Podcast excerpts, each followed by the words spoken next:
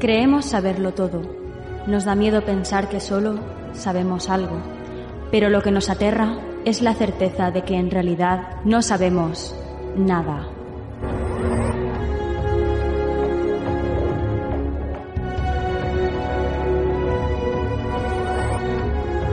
Sígueme por los canales que atraviesan la oscuridad. Remaremos sin descanso. Iluminaremos juntos los caminos de la noche, abriéndonos paso por el canal del misterio.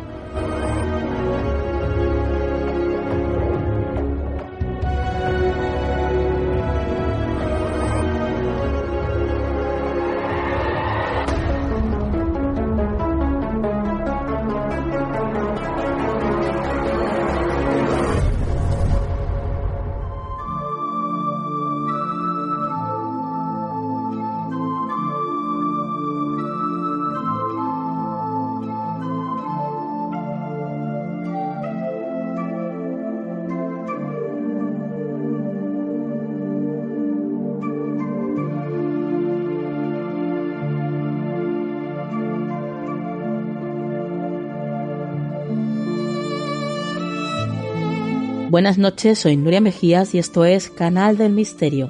Una noche más con todos vosotros y dispuestos a disfrutar 60 minutos con lo mejor del misterio. Gracias por estar ahí, gracias por estar fieles a la cita, por todo vuestro cariño y por compartir nuestro programa por todas vuestras redes sociales. Muchísimas gracias porque eso nos ayuda siempre a posicionarnos ya que cada día nos conozca más gente. Así que si compartes nuestro programa en tu red social, desde aquí muchísimas gracias. Y pasamos al sumario del programa de hoy. Vamos a empezar hablando de superación, de lograr sueños. Y vamos a hacerlo de la mano de Cristina Soria. Ella nos va a presentar su último libro y veréis qué truquitos nos da para conseguir todos nuestros sueños. También va a estar con nosotros nuestra compañera Vania Radoeva y nos va a hablar de una operación muy interesante, el llamado Área 51 búlgaro. Y por supuesto van a estar con nosotros las secciones habituales del programa, la actualidad y el consejo de la semana. Así que, dicho todo esto, comenzamos.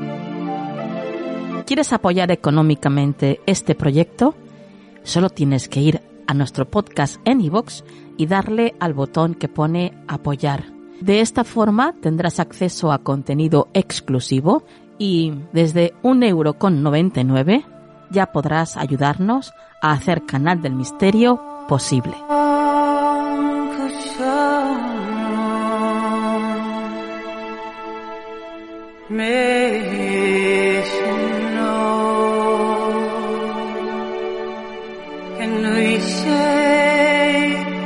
Comenzamos el programa de esta noche abriendo las páginas del libro titulado Saca lo mejor de ti, editado por Espasa y escrito por Cristina Soria.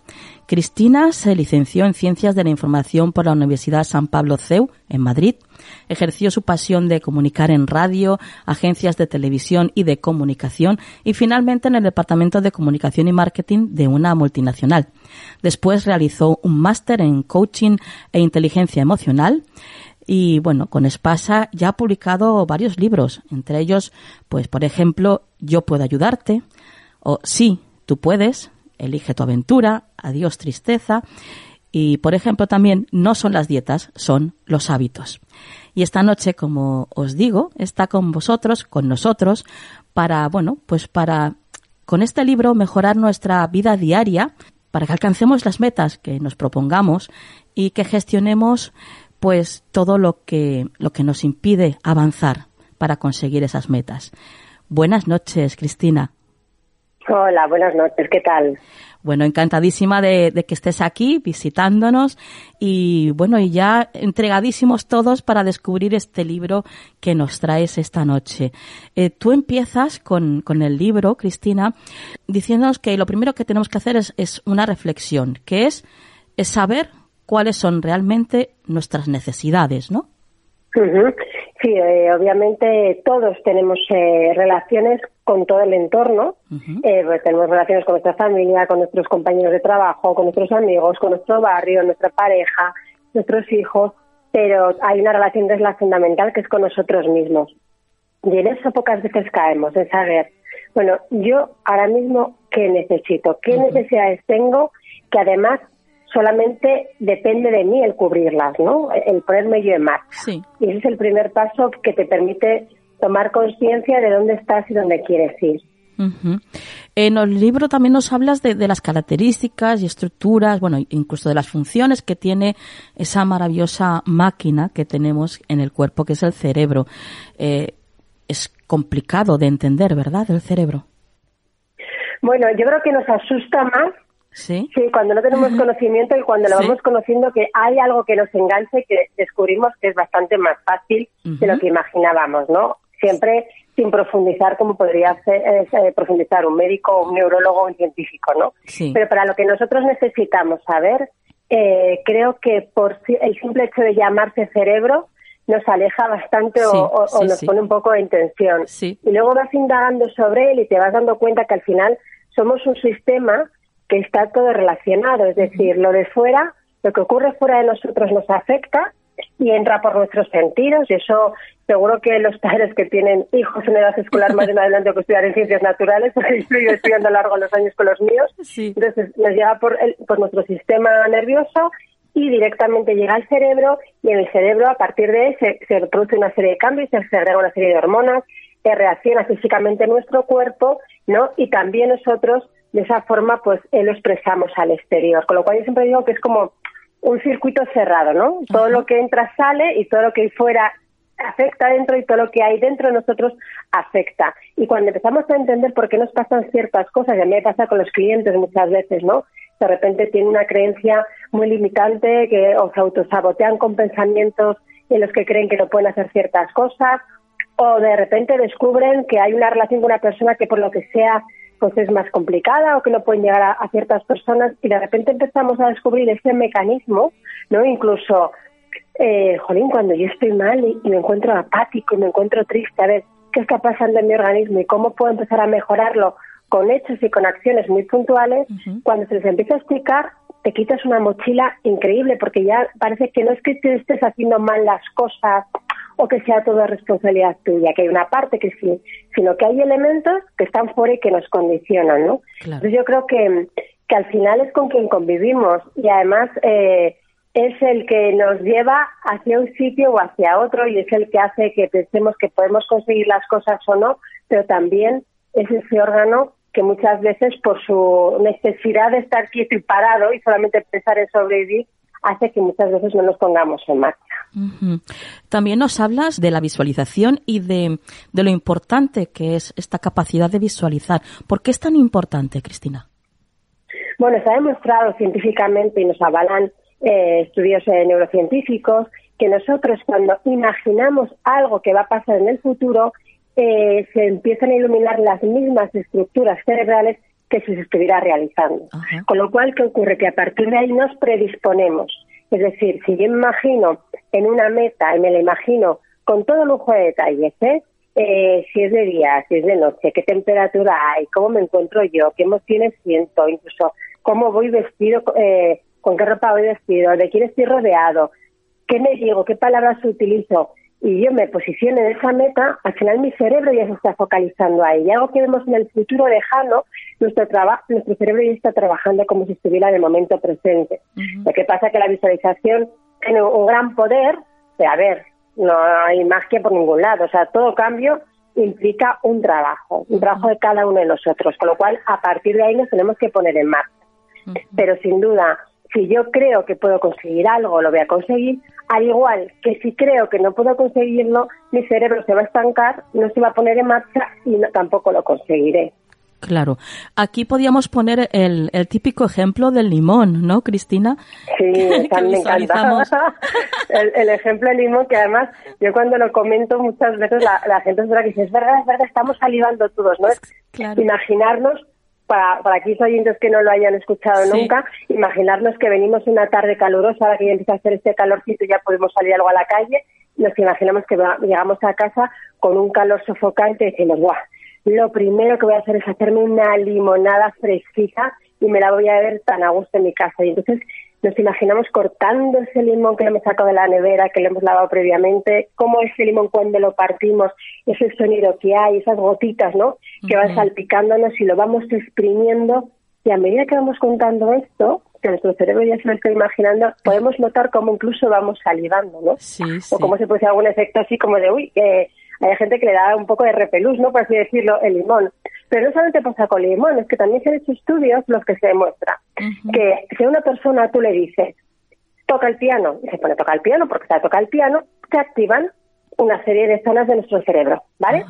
Si yo le digo a otra persona, imagínate sentado tocando el piano, se activan las mismas partes del cerebro.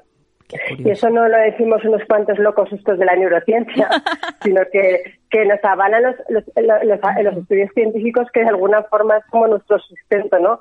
A nuestra parte eh, mucho más esperanzadora y soñadora es verdad que lo que nosotros decimos, lo que les comentamos a los clientes, si de verdad te lo crees, si de verdad lo practicas, si de verdad lo haces, lo acabas consiguiendo. Algo también muy importante que nos explicas en, en tu libro que, que, hay que hacer, eh, Cristina, es prestar atención a los pensamientos, a lo que pensamos. Algo que no hay que dejar de lado, sino todo lo contrario, estar muy pendientes de ellos porque, como tú has dicho antes, hay algunos de ellos que, que incluso lo único que quieren es sabotearnos, ¿no? Claro, nosotros no podemos vivir sin pensar, es imposible. Lo que pasa es que no somos conscientes de la cantidad de, de diálogo que llevamos interno, ¿no? Claro. Y entonces a lo largo del día tenemos miles y miles y miles de pensamientos. Lo que pasa es que muchas veces esos pensamientos no somos conscientes ni siquiera ni, que están y tampoco sabemos el poder que está teniendo sobre nosotros. Entonces, si yo tengo pensamientos que me van a lanzar el cerebro, porque ya os he dicho antes que el cerebro es bastante vago en principio, solamente quiere gastar energía para sobrevivir, porque además gasta la mayor parte de energía que hay en nuestro cuerpo, y además no entiende si es real o no real lo que estamos pensando, y además le encanta inventarse historias y concluir historias, ¿no? Por eso nos imaginamos tantas cosas. Y tantas veces son tan dantescas que luego no tienen nada que ver con la realidad. Con lo cual, si yo, mi cerebro, me está emitiendo esos pensamientos limitantes de tipo no puedes, no eres capaz, te hace falta X cosas, lo que también llamamos muchas veces estas excusas, ¿no? Que circulan por ahí, lo que va a conseguir el cerebro es que yo me quede aquí parado. ¿Por qué? Porque no puedo, porque creo que no puedo. Y volvemos también a unirlo con la visualización. Si yo creo que no puedo, no voy a hacer nada para ponerme en marcha, ¿no? Entonces, esos pensamientos saboteadores que se han ido creando y está demostrado en la epigenética que incluso los vamos heredando esas creencias de nuestros antepasados, ojo, ¿no? Que casi tiene más poder esas creencias que la propia genética o el sello que deja el ADN en nuestro organismo. Y eso lo dicen los biólogos como Lipton, que lleva muchísimos años estudiándolo, ¿no? Pero si además esos pensamientos se van formando por experiencias, se van formando porque la gente los comunica cosas, nos dice cosas, y a lo mejor en un momento determinado nos han dicho, eres, eres malo con esto o no vales para esto o qué torpe eres, ¿no? Nosotros eso lo vamos colocando y nos lo vamos poniendo en la mochila y vamos adoptando ese nuevo traje, ese nuevo rol. Con lo cual, lo único que va a hacer cuando queramos hacer un objetivo, alcanzar un objetivo nuevo o tener un sueño, es que siempre hagamos caso a esos pensamientos que nos están limitando y que nos están boicoteando y que el 90%, y esto es un dato que es importante, yo creo que a los oyentes también les va a ayudar, el 90% de los pensamientos dantescos y catastrofistas que pensamos nunca se cumplen. Mm. es importante saberlo, porque ya claro. a saberlo y dices, bueno, voy a empezar a cuestionar las cosas, claro. Claro, claro.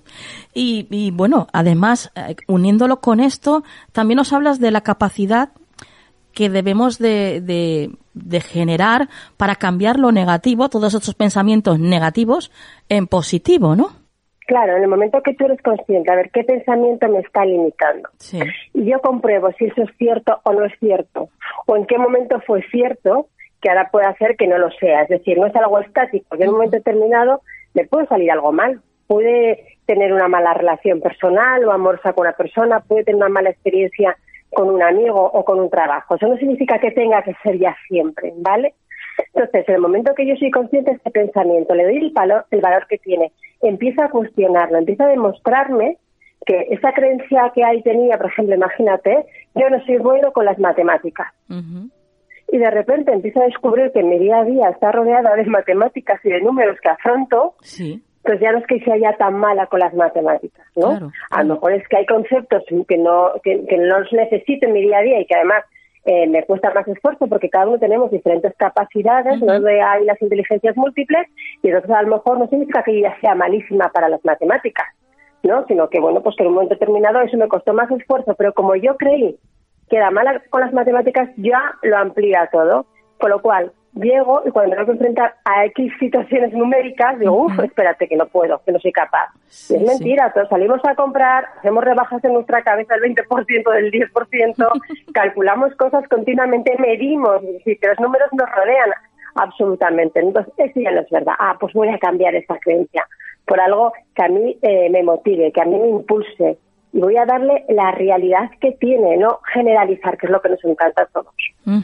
Fíjate que mm, yo tengo un maravilloso ejemplo de eso conmigo mismo, porque eh, yo, pues bueno, desde pequeñita eh, siempre pensaba que lo mío no era ni dibujar ni pintar. De hecho, la artista de la familia siempre era mi hermana. Y, claro, pues me había convencido de ello, la verdad.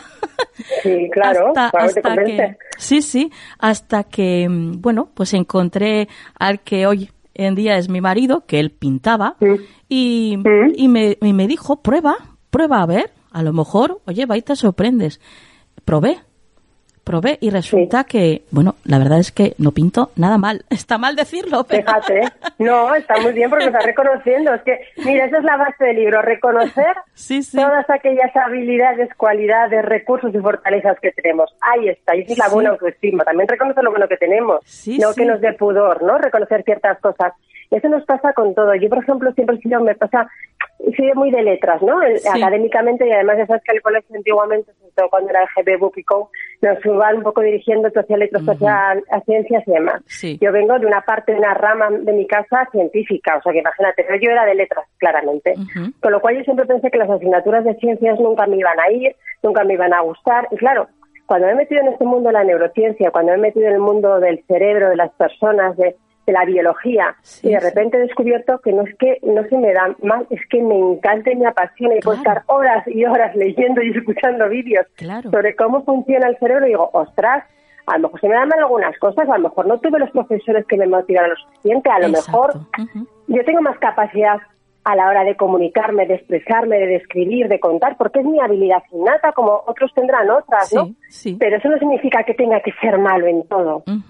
¿No? Pero es lo que te decía antes, tendemos a generalizar, que a mí se me da mal una cosa y es que ya soy malísimo, pero en la totalidad, en todo, y eh, si, si ya se me da mal algo, yo nunca más lo voy a probar, y en tu caso, descubriste que fíjate que a lo mejor no eres una Picasso, pero que a lo mejor tampoco quieres serlo, pero que tienes cierta habilidad que simplemente quitándote ese miedo ha sabido expresarlo y el arte es muy libre y es muy subjetivo sobre, según el que lo mire, ¿no? Sí, pero incluso, incluso descubrir, incluso descubrir que tengo la capacidad a la hora de mezclar los colores sin haber tenido ningún tipo de estudio para conseguir el color exacto que yo quiero conseguir. Cosa que, es algo claro, natural. O sea, no, no me viene por ningún tipo de, estudio ni nada por el estilo, ¿sabes? O sea, es mm. pues eso, una capacidad de, que tenemos. Claro, y luego también todos podemos mejorar cosas, es decir, todos nacemos con ciertas capacidades, pero todo, si profundizamos en ello o estamos al lado de alguien, de un profesor o de un mentor que nos ayude a sacarlo mejor, pues también eh, podremos ir mejorando, ¿no? Entonces estoy convencida que si tú desde niña hubieses ido a clases de dibujo porque no pensabas que no sabías dibujar, hoy pintarías incluso muchísimo mejor de lo que lo haces, porque hacer una técnica desde pequeño, y además el cerebro cuando somos pequeños es plástico al máximo, que te hubiese ayudado a pintar incluso mejor, ¿no? Pero es verdad que, que todos partimos con una, con una base, eh, pues una predisposición para hacer bien cosas, por eso hay gente que decide estudiar ingeniería, otros que son buenísimos abogados, otros economistas, otros artistas, otros aparejadores, otros médicos, otros comunicadores, cada uno, ¿no? Y en eso está más que estudiado que cada uno disponemos de una tendencia, una inteligencia, pero eso no significa que el resto no podamos desarrollarlo. Claro, claro.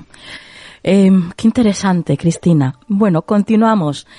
Otra cosa muy importante, em, saber, conocer que el único que puede cumplir nuestro sueño somos nosotros mismos. Sí, sí. Que en gran medida depende de nosotros mismos. Es verdad que hay agentes externos que nos pueden condicionar o que nos pueden ayudar, ¿no? Aquella persona que cuenta con un buen mentor, pues obviamente tiene ese apoyo externo, pero somos nosotros los que por nosotros mismos podemos conseguir cosas. Y, a lo largo de la historia, si echamos la vista atrás, está demostrado que gente y personas en ambientes eh, completamente hostiles, con obstáculos increíbles, han conseguido ¿no? Eh, conocerse bien y superarse. Yo hace, lo cuento en el libro, hace unos meses, eh, viendo los informativos, me llaman mis hijos y dicen, mira mamá, mira esta noticia.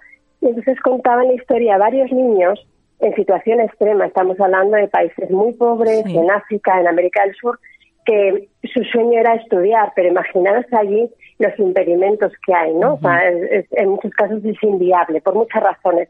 Bueno, y en algún caso, alguna persona con cierta capacidad económica se había dado cuenta de que estos niños querían estudiar y les habían facilitado esos estudios, ¿no? Y podían eh, matricularse y, hasta acabar llegando a la universidad. Pero había chavales que tienen que caminar kilómetros y kilómetros todos los días para ir a una escuela. Pero no solamente es el hecho y el esfuerzo físico de caminar y llegar a una escuela que están no cuántos kilómetros, sino que además, oye, eh, ahí perteneces a una familia, que hay una serie de, creencias, de condiciones, de situaciones que también lo tienes que sortear, porque a lo mejor venir tú a la escuela supone que ese día no trabajes para tu familia y que no llegue bien a tu casa, ojo, ¿no? Y hay muchos conflictos. Bueno, pues estos niños, a pesar de todos los obstáculos que había, en situaciones extremas habían decidido y habían conseguido estudiar. Con lo cual, creo que es el, mejor ejemplo que podemos tener, ¿no? Nos amparamos y nos agarramos a excusas cuando somos nosotros los que si de verdad queremos algo lo podemos conseguir. Y sobre todo utilizar esa gran herramienta para conseguir lo que es la ilusión, ¿no? La pasión. Sí, sí, yo creo que cuando todo se hace con pasión y con ilusión y, estás convencido de ello y eres coherente además, pues es que al final eso mueve montañas, ¿no? Como quien dice, no solamente se queda en un sueño, sino que pones todo lo que hay en ti. Por eso es importante también reconocer, y es de lo que se habla en el libro, qué recursos tengo yo para conseguir aquello que me propongo. Porque todos, todos, cada uno de nosotros, obviamente tenemos dificultades intelectuales, económicas, personales, emocionales, lo que sea. Tenemos todo. Pero ¿qué ocurre? Que si yo me dedico solamente a profundizar en esas dificultades, imaginaos esa bola de esos pensamientos negativos, lo grande que se va a hacer. Pero además, me puede llegar a causar hasta ansiedad el ver, es que hay cosas que no las puedo modificar. ¿Qué hago con esto? Con lo cual me supone un sobreesfuerzo, veo ahí como el, final del objetivo lejísimo y abandono mucho antes.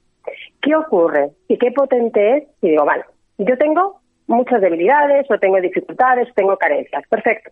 Pero ¿qué tengo yo para conseguir ese objetivo que tengo? ¿Qué diferente es cuando queremos caminar, saber que contamos con una serie de recursos y de apoyo a pensar que no los tenemos?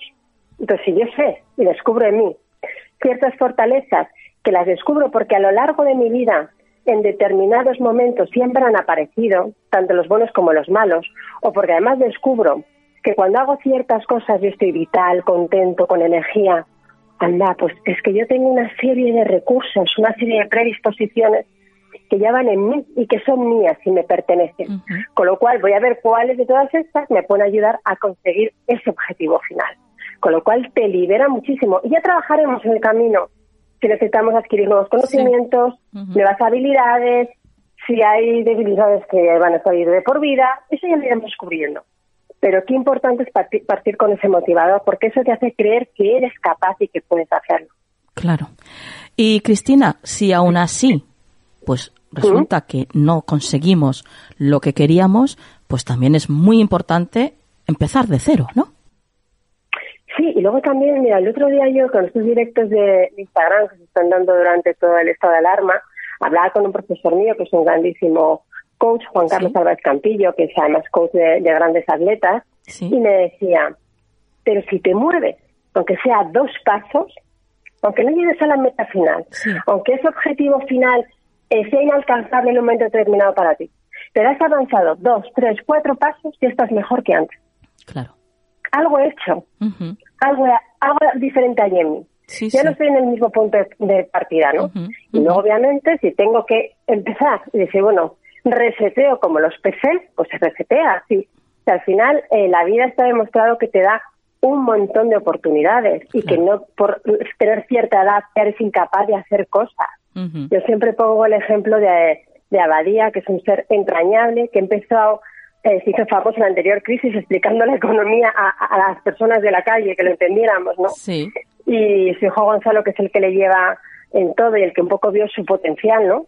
Y esas fortalezas que tenía, pues este señor ya tenía que estar jubilado, tiene no sé cuántos hijos, no sé cuántos nietos, podría estar viviendo perfectamente. Y es un apasionado de lo que hace. Pero este señor se dio a conocer cuando ya tenía una cierta edad, y hablo cierta edad que es, pues si no estaba jubilado, eh, le faltaba muy poco. Con lo cual, imaginaos qué importante es decir, oye, ese pensamiento limitante, esa creencia de ya soy mayor para conseguir ciertas cosas, podemos recurrir a millones de ejemplos y nos demostrará que eso no es verdad. Así es. Bueno, pues ya sabéis, queridos oyentes, si queréis conocer las pautas que os permitan mejorar vuestra vida diaria, alcanzar las metas que os propongáis, gestionar en vuestro beneficio todo lo que os impide avanzar e identificar vuestras fortalezas y romper con todo aquello que os limita, tenéis que adquirir Saca lo mejor de ti, escrito por Cristina Soria y editado por Espasa. Cristina, ha sido, bueno, un auténtico placer el tenerte aquí. Igualmente, muchas gracias. Hemos aprendido muchísimo contigo y más que vamos a hacerlo, eh, bueno, abriendo y escudriñando este libro tan maravilloso que has escrito. Yo feliz, si lo conseguís, yo feliz. Aunque sea un pasito pequeño, ya está el objetivo cumplido. Sí, seguro que sí. Hasta la próxima, Cristina. Hasta la próxima, muchas gracias.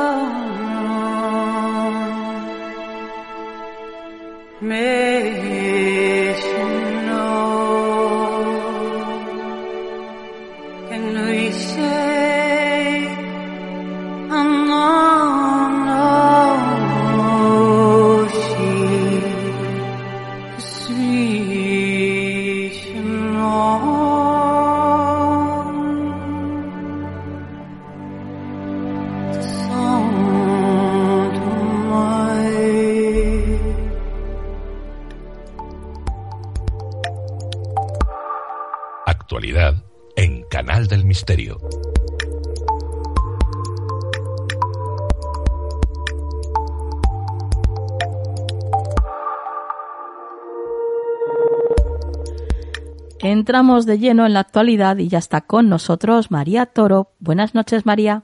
Buenas noches, Nuria. Comenzamos con el, el primer titular de la noche que dice así. Descubren una nueva especie de caballito de mar en el Índico. Sí, Nuria, se trata de un caballito de mar pigmeo, pero tan pigmeo que tiene el tamaño aproximado de un grano de arroz. Ay, vaya. Así que casi no existe. Fue en 2017 cuando una instructora de submarinismo, que se llama Savannah Nalu Oliver, se topó con esta criaturita en la bahía de Sowana, al este de Sudáfrica, y le hizo fotos que las compartió con colegas. Y estas fotos, un año más tarde, llegaron a manos del biólogo marino Richard Smith, que se quedó muy sorprendido porque de las siete especies de caballitos de mar pigmeo que él conocía, salvo uno, que es de Japón, todos los demás eh, viven en el Triángulo del Coral, a 8.000 kilómetros de allí.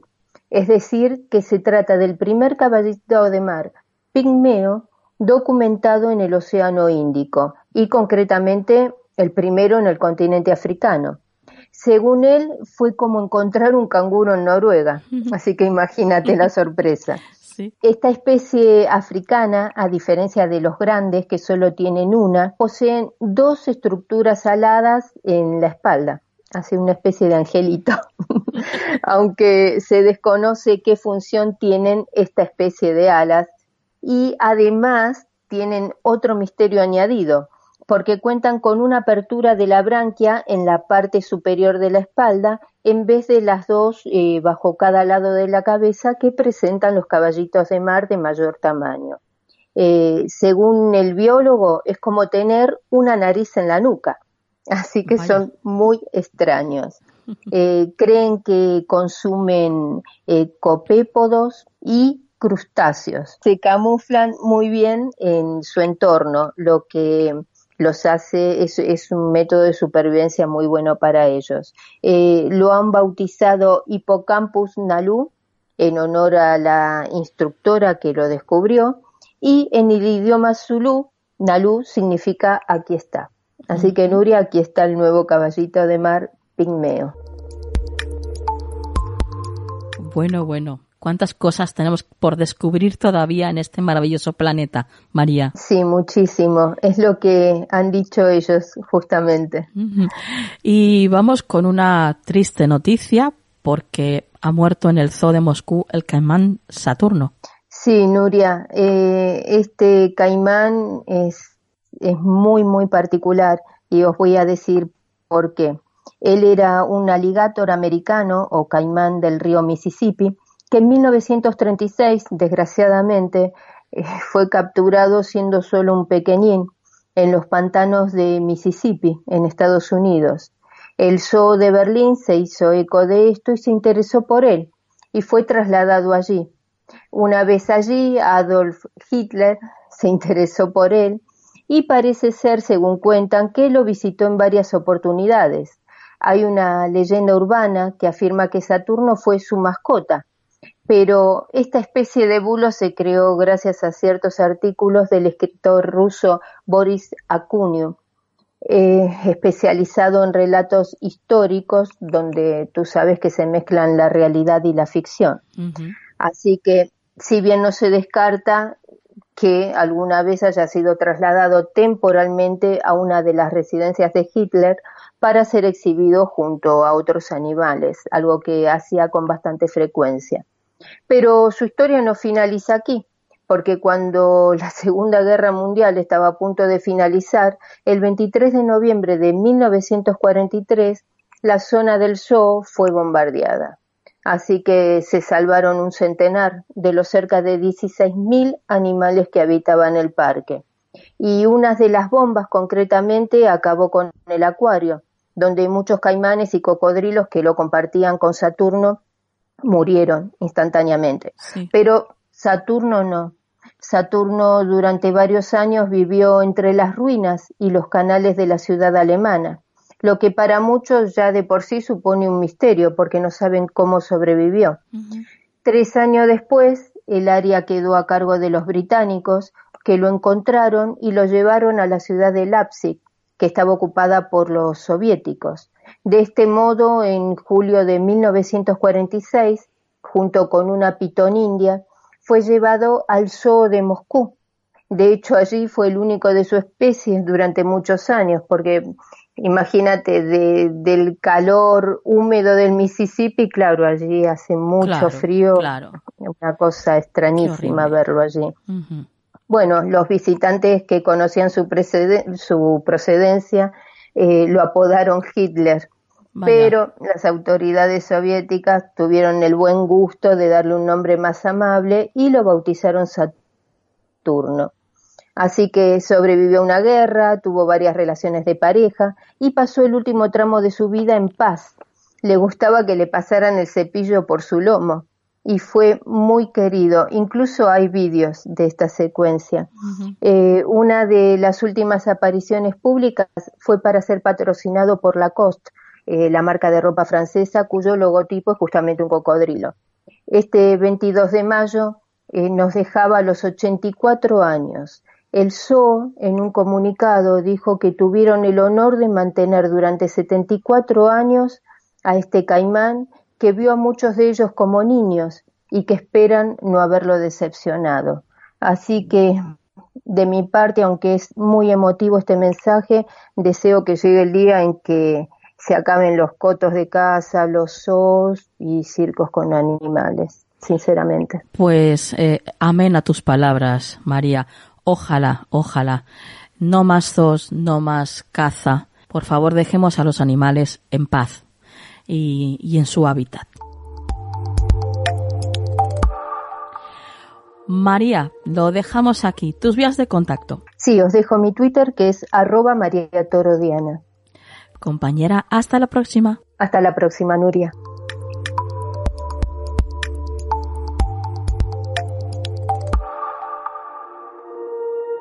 ¿Quieres ponerte en contacto con nosotros?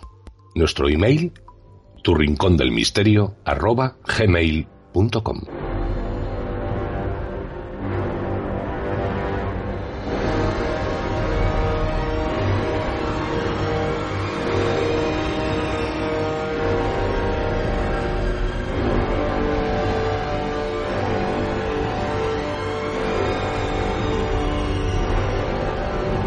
Continuamos con el programa de esta noche y bueno, y está ahora mismo con nosotros Vania Radoeva. Es que mm, la verdad es que tu apellido nunca se me queda, no sé por qué, Vania. Buenas noches, Vania. Buenas noches, Nuria. Saludos desde Bulgaria a todos los amigos que nos escuchan. Teníamos pendiente, eh, bueno, pues eh, otras citas contigo. Eh, te invitamos aquí a que estuvieras con nosotros en más ocasiones, Vania, y tú has cumplido con tu palabra y aquí estás. Y en esta ocasión. Yo estoy encantada de estar con vosotros, por supuesto, siempre. en esta ocasión, Vania está con nosotros para hablarnos de un lugar mm, muy misterioso, el Área 51 búlgaro. Sí. Bueno, pues cuéntanos por qué lo denominan así, desde luego, porque esto es lo primero que, nos llama la atención, ¿no? Y, ¿Y dónde se encuentra? Sí. El Área 51 búlgaro es, eh, digamos, una operación secreta que realizan los militares, bueno, unos cuantos militares, y al tanto están uh, tres uh, ministros de la defensa y dos presidentes de la república. Es un lugar a 105, bueno, a 25 kilómetros de, de Sofía, en una región montañosa, donde se excavó un túnel de unos 160 metros de largo, así de, de, longitud, y 60 metros de profundidad por la vertical en la tierra. El objetivo de la operación era encontrar el primer uh, ser llegado a la Tierra desde el espacio y probar que, que nuestra, que la vida en la Tierra pues uh, provenía de, del espacio. Qué interesante. ¿Y pero se sabe algo de, de cómo era este ser? Sí, lo que se, lo que se suponía que, que el ser era hermafrodita y que medía unos tres metros. Esto no es tan extraño como puede parecer a prima vista porque estamos en la región de los Balcanes, de la antigua helada y, todo esto, la, la, Biblia, que nos habla de los Nephilims, de los titanes, de, de cosas así. Incluso hay documentos um, de los antiguos helinos que hablan del primer rey Pelasgo llegado del espacio y que medía tres metros. En Bulgaria también existe un uh, recinto arqueológico donde la tumba mm, mide mm, unos tres metros, con lo cual pues la persona que estuviera en esta tumba debería de medir por lo menos dos metros y medio. Y el ser uh, que, debería de ser hermafrodita, esto lo dicen los participantes en la operación, pero tampoco es una cosa tan extraña porque si miramos un poco también en las fuentes históricas, la diosa babilónica Ishtar, por ejemplo, está representada a veces con barba, y luego el cuento bíblico de Adán y Eva, si me apuras, yo también uh, veo así un poco una alusión al hecho de, que Adán, pues, haga Eva de, su costilla, pues parece que hablamos también de una especie de hermafrodito, ¿no? Ajá, sí, sí. ¿Y quién, quién organiza esta operación, María?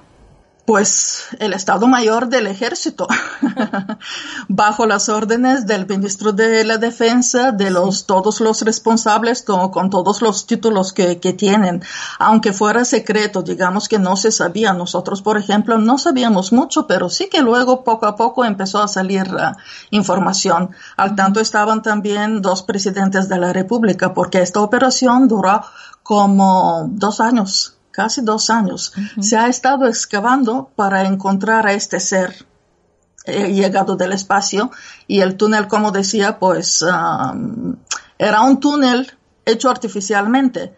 pero que en este túnel había como obstáculos que había que superar para llegar al ser. Y bueno, un grupo de siete personas elegidas Ah, por el Estado Mayor del Ejército empieza a realizar las excavaciones en el pueblo de Tsarichina. Bueno, pueblo, es una aldea, hay muy poca gente, muy pocos habitantes. Y bueno, ah, digamos, entre, entre ellos están dos sensitivos.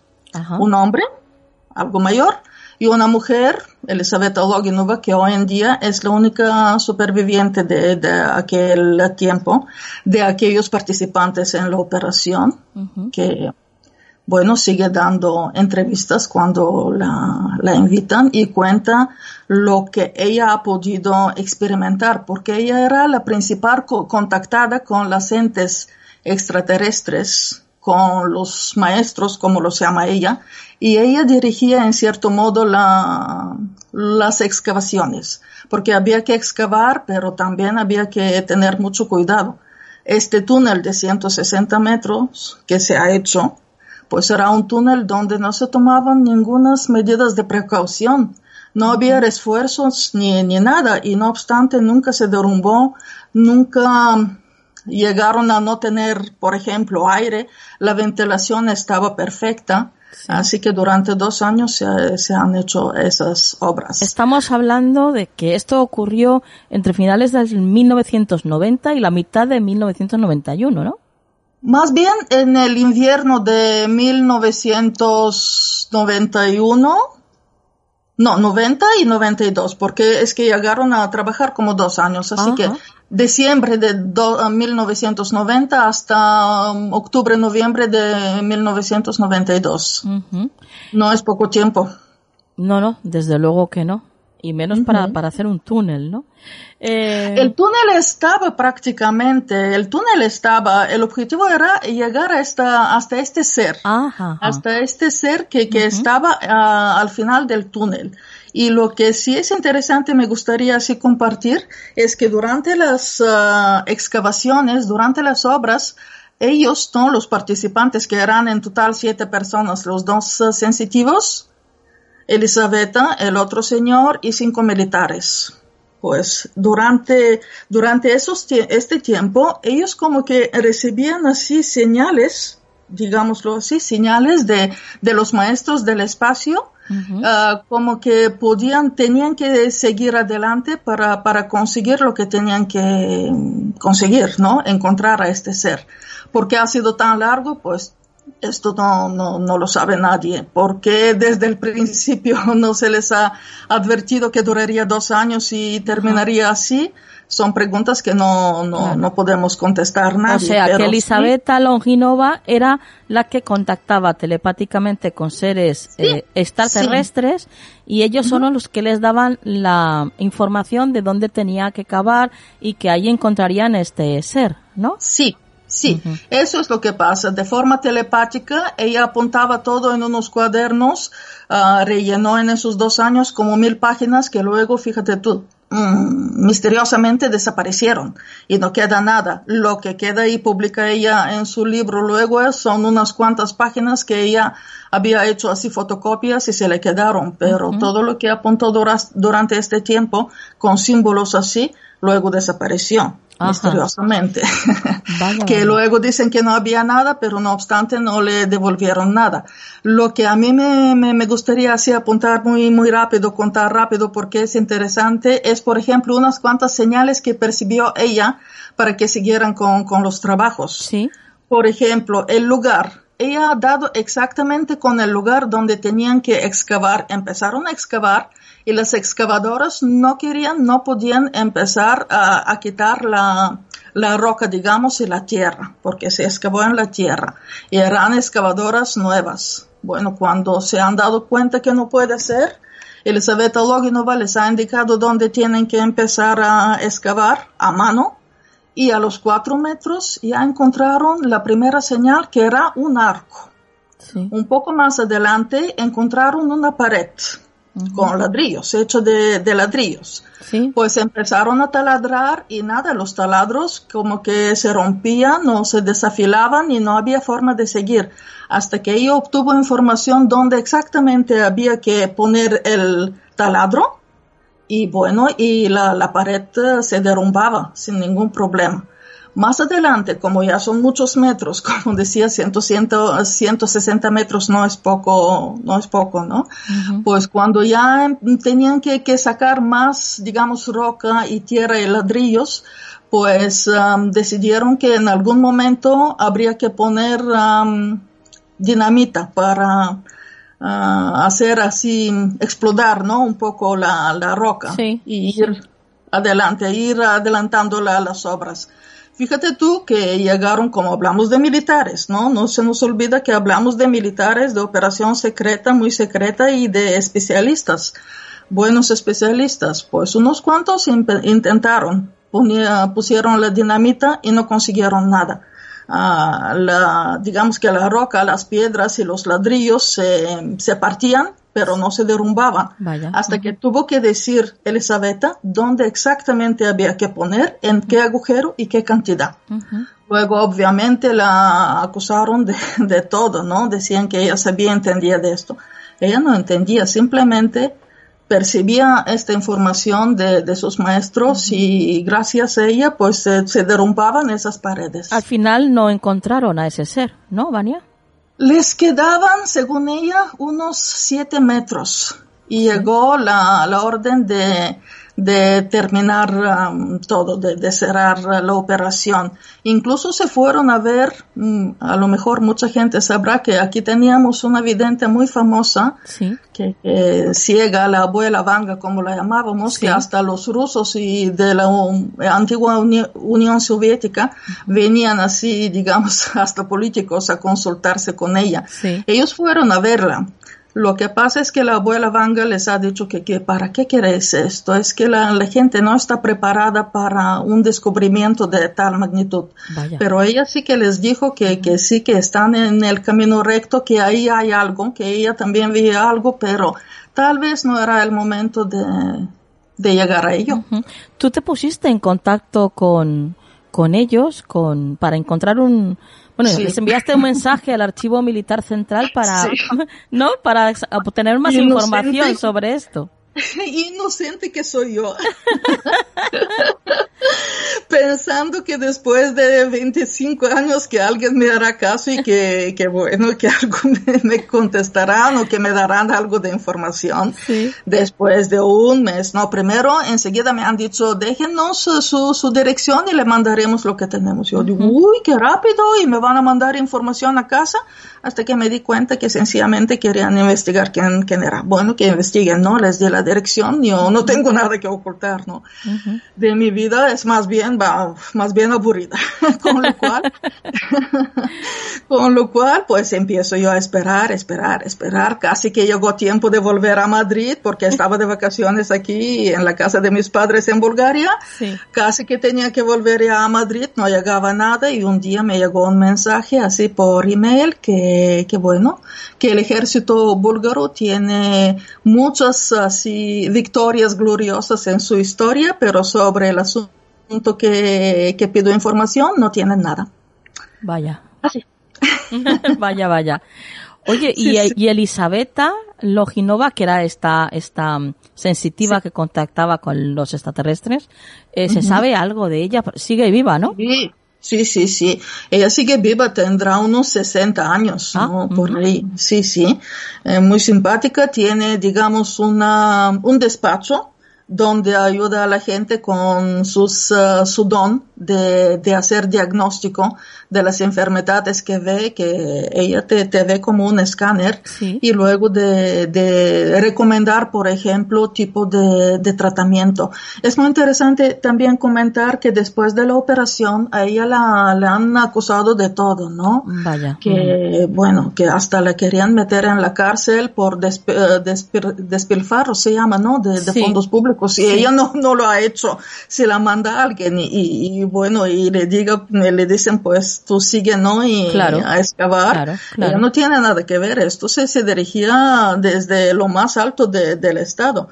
Pero bueno, que menos mal que a pesar de toda la presión hay gente buena, ¿no? Así con conciencia y muchos médicos le han defendido y han dado así ah, su opinión experta que no es ninguna loca que ve algo que no entendemos, que no quiere decir que no existe si no lo entendemos, y que le han defendido como una persona normal y corriente, pero bueno, con un don excepcional, que no está loca, que no es ninguna hechicera, que no ha hipnotizado a nadie durante dos años, y así.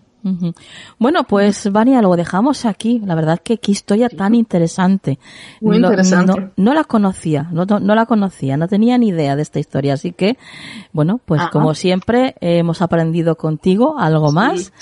y, y bueno, ya todo aquel que quiera pues obtener más información sobre, sobre esta historia ya sabe que imagino que por internet o si no, pues de una manera personal. En mi libro, en mi libro también lo cuento y en español también se puede encontrar información. Sí, mm, hay una revista que hizo entrevista hace años con ella, así que sí, Perfecto. todos los que quieran pueden obtener más información. Pues danos tus vías de contacto, Vania. Bueno, pues en Facebook Vania Radoeva, lo más fácil, está ahí. Ajá. Y ya está. Perfecto. Y bueno, de paso, ya que estás aquí, ¿no? Recuérdanos cuál es el título de tu libro.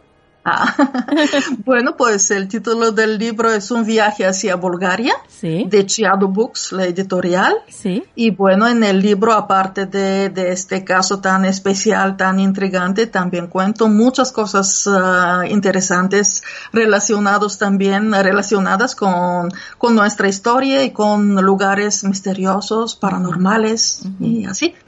Perfecto. Bueno, pues, Vania, lo dejamos aquí. Hasta la próxima. Muchas gracias. Hasta la próxima. ¿Quieres apoyar económicamente este proyecto? Solo tienes que ir a nuestro podcast en iVoox y darle al botón que pone apoyar. De esta forma tendrás acceso a contenido exclusivo y desde un euro con 99 ya podrás ayudarnos a hacer Canal del Misterio posible.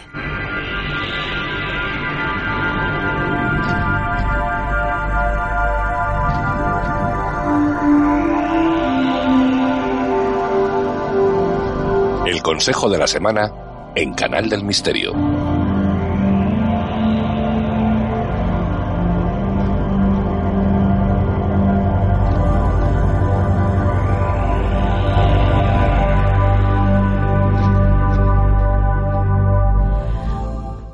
Bueno, pues ya nos encontramos en este maravilloso rincón acompañados de Juan Perdomo. Buenas noches, Juan. Muy buenas noches, Nuria. Encantado de saludarte. Bueno, encantadísimos estamos nosotros de, de, saludarte hoy y siempre, cada semana que estás con nosotros, porque hay que ver cuando llegamos ya a este rinconcito tuyo, Juan, eh, la verdad es que ya hemos pasado casi, casi, casi todo el programa y ya estamos con, con los, con toda la información que hemos recibido, ¿no? Ahí hirviendo en el cerebro y no viene nada mal ahora, ahora escucharte a ti y escuchar ese consejito que tienen que darnos tus cartas, ¿no? Porque hoy va a ser tarot.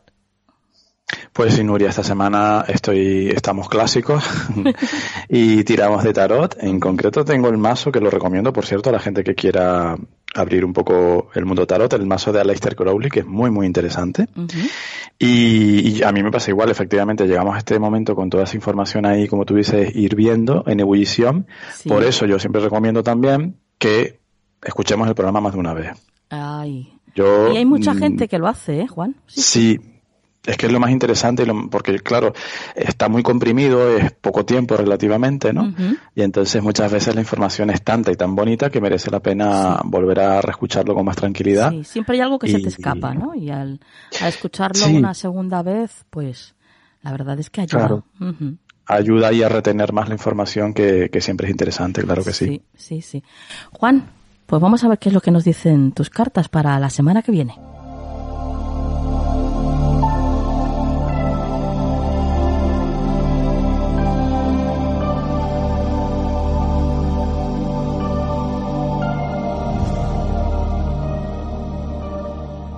Cuéntanos, Juan. Pues mira, Nuria, eh, un arcano mayor, el arcano 14, la templanza que en este tarot eh, Aleister Crowley decidió llamarlo el arte y no va mal encaminado el hombre. Bueno, sería, estaría bueno que viniera yo a corregir a Aleister Crowley. Vamos a ver. Pero el arte, el arte ¿por qué? Porque este arcano de esta semana eh, el consejo que nos da Nuria es tener pues eso, templanza, tener arte, tener equilibrio para intercambiar, para saber posicionarnos de una manera correcta, equilibrada respecto al otro, respecto a las situaciones que nos vayan viniendo. Es una semana, yo diría como consejo, Nuria, que es una semana para que tengamos mucho eh, esa templanza en el sentido de eh, valorar y de sopesar lo que pueda estar lastrándonos, porque yo creo que cuando él habla del arte, ahí eh, nos va a llevar o, nos quiere llevar un poco a la idea de la transmutación, de saber qué es lo que yo puedo cambiar, qué, qué digamos, de, qué manera puedo yo eh, incluir o, o, encajar ese arte, esa eh, belleza en mi vida. ¿No? Muchas veces arrastramos cosas que ya no nos valen, entonces la templanza es un arcano, Nuria, que nos lleva mucho a esa reflexión. sería como, como coger esa energía de esa situación, de esa persona, de lo que sea, ¿no? Y de alguna manera, pues transmutarla para elevarla, ¿no? Esa energía. Exacto, sí, lo has definido muy bien, Nuria. Es justamente eso, transmutarlo, transmutarla, perdón, para elevar esa energía, para eh, mm, hacerla lo más fina posible, lo más exquisita posible, e incluso también en un momento dado puede que no sea posible refinar más eso, también. Entonces tenemos que desprendernos de eso. Esa sería la transmutación en este caso, ¿no? Sí, sí. Si yo puedo cambiar algo, sea mío o sea bueno, siempre es de uno, ¿no? Pero bueno, sea mío o sea de mis circunstancias, de mi exterior, eh, lo voy a cambiar para mejor. Si no lo puedo cambiar para mejor, o lo acepto con esa templanza y lo integro en mi vida, o si siento honestamente que ya no lo quiero en mi vida, voy a tener que darle salida, ¿vale? La energía cuando sale siempre se rellena de energía nueva. Entonces, esa es, ese es para mí el consejo de esta semana, Nuria.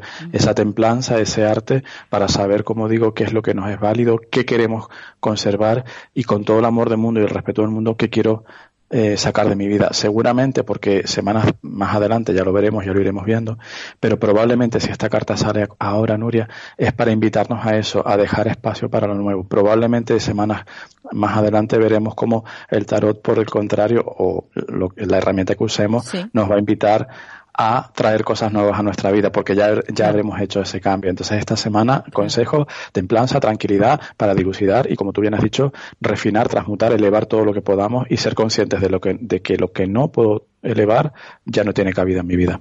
Hay que sacar la guadaña y ¡zas! Pues sí. con todo el amor del mundo, pero con toda la contundencia. Sí, sí, sí. Bueno, pues Juan, tus vías de contacto. Claro que sí, Nuria. Eh, somos farotarot.com y... Uy, no, perdón. Sí, digo bien. Sí, sí. Yo es que a veces con esto del 2.0 me pierdo, tú sabes. perdón, arroba, arroba gmail.com, sí, farotarot.gmail.com. Eh, estamos en todas las redes sociales como farotarot, tarot, perdón, y también en Skype. Y nuestro teléfono que es el 691-402-203. Pues compañero, hasta la próxima. Hasta la próxima semana, Nuria.